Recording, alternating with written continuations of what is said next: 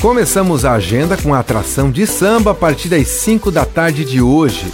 O som fica por conta do Gauchão no violão sete cordas, Sando Sestrem no pandeiro e Luiz Fernando no cavaquinho. O samba vai ser no Bar do Ivan, que fica na rua São Paulo, 522, no bairro Bucarém. E o complexo do Centro Eventos Calhansen recebe a Feira do Livro de Joinville até domingo. A atração nacional desta quinta-feira é o escritor Itamar Vieira Júnior, vencedor do Prêmio Jabuti em 2020. A Feira do Livro continua até o dia 11 de junho.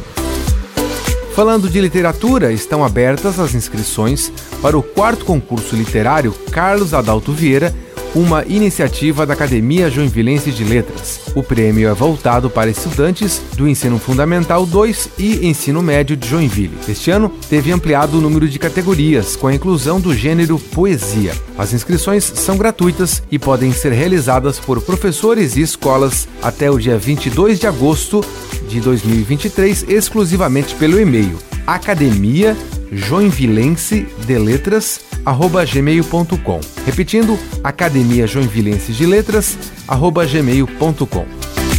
Com gravação e edição de Alexandre Silveira e a apresentação comigo, Jefferson Corrêa, essa foi a sua Agenda Cultural.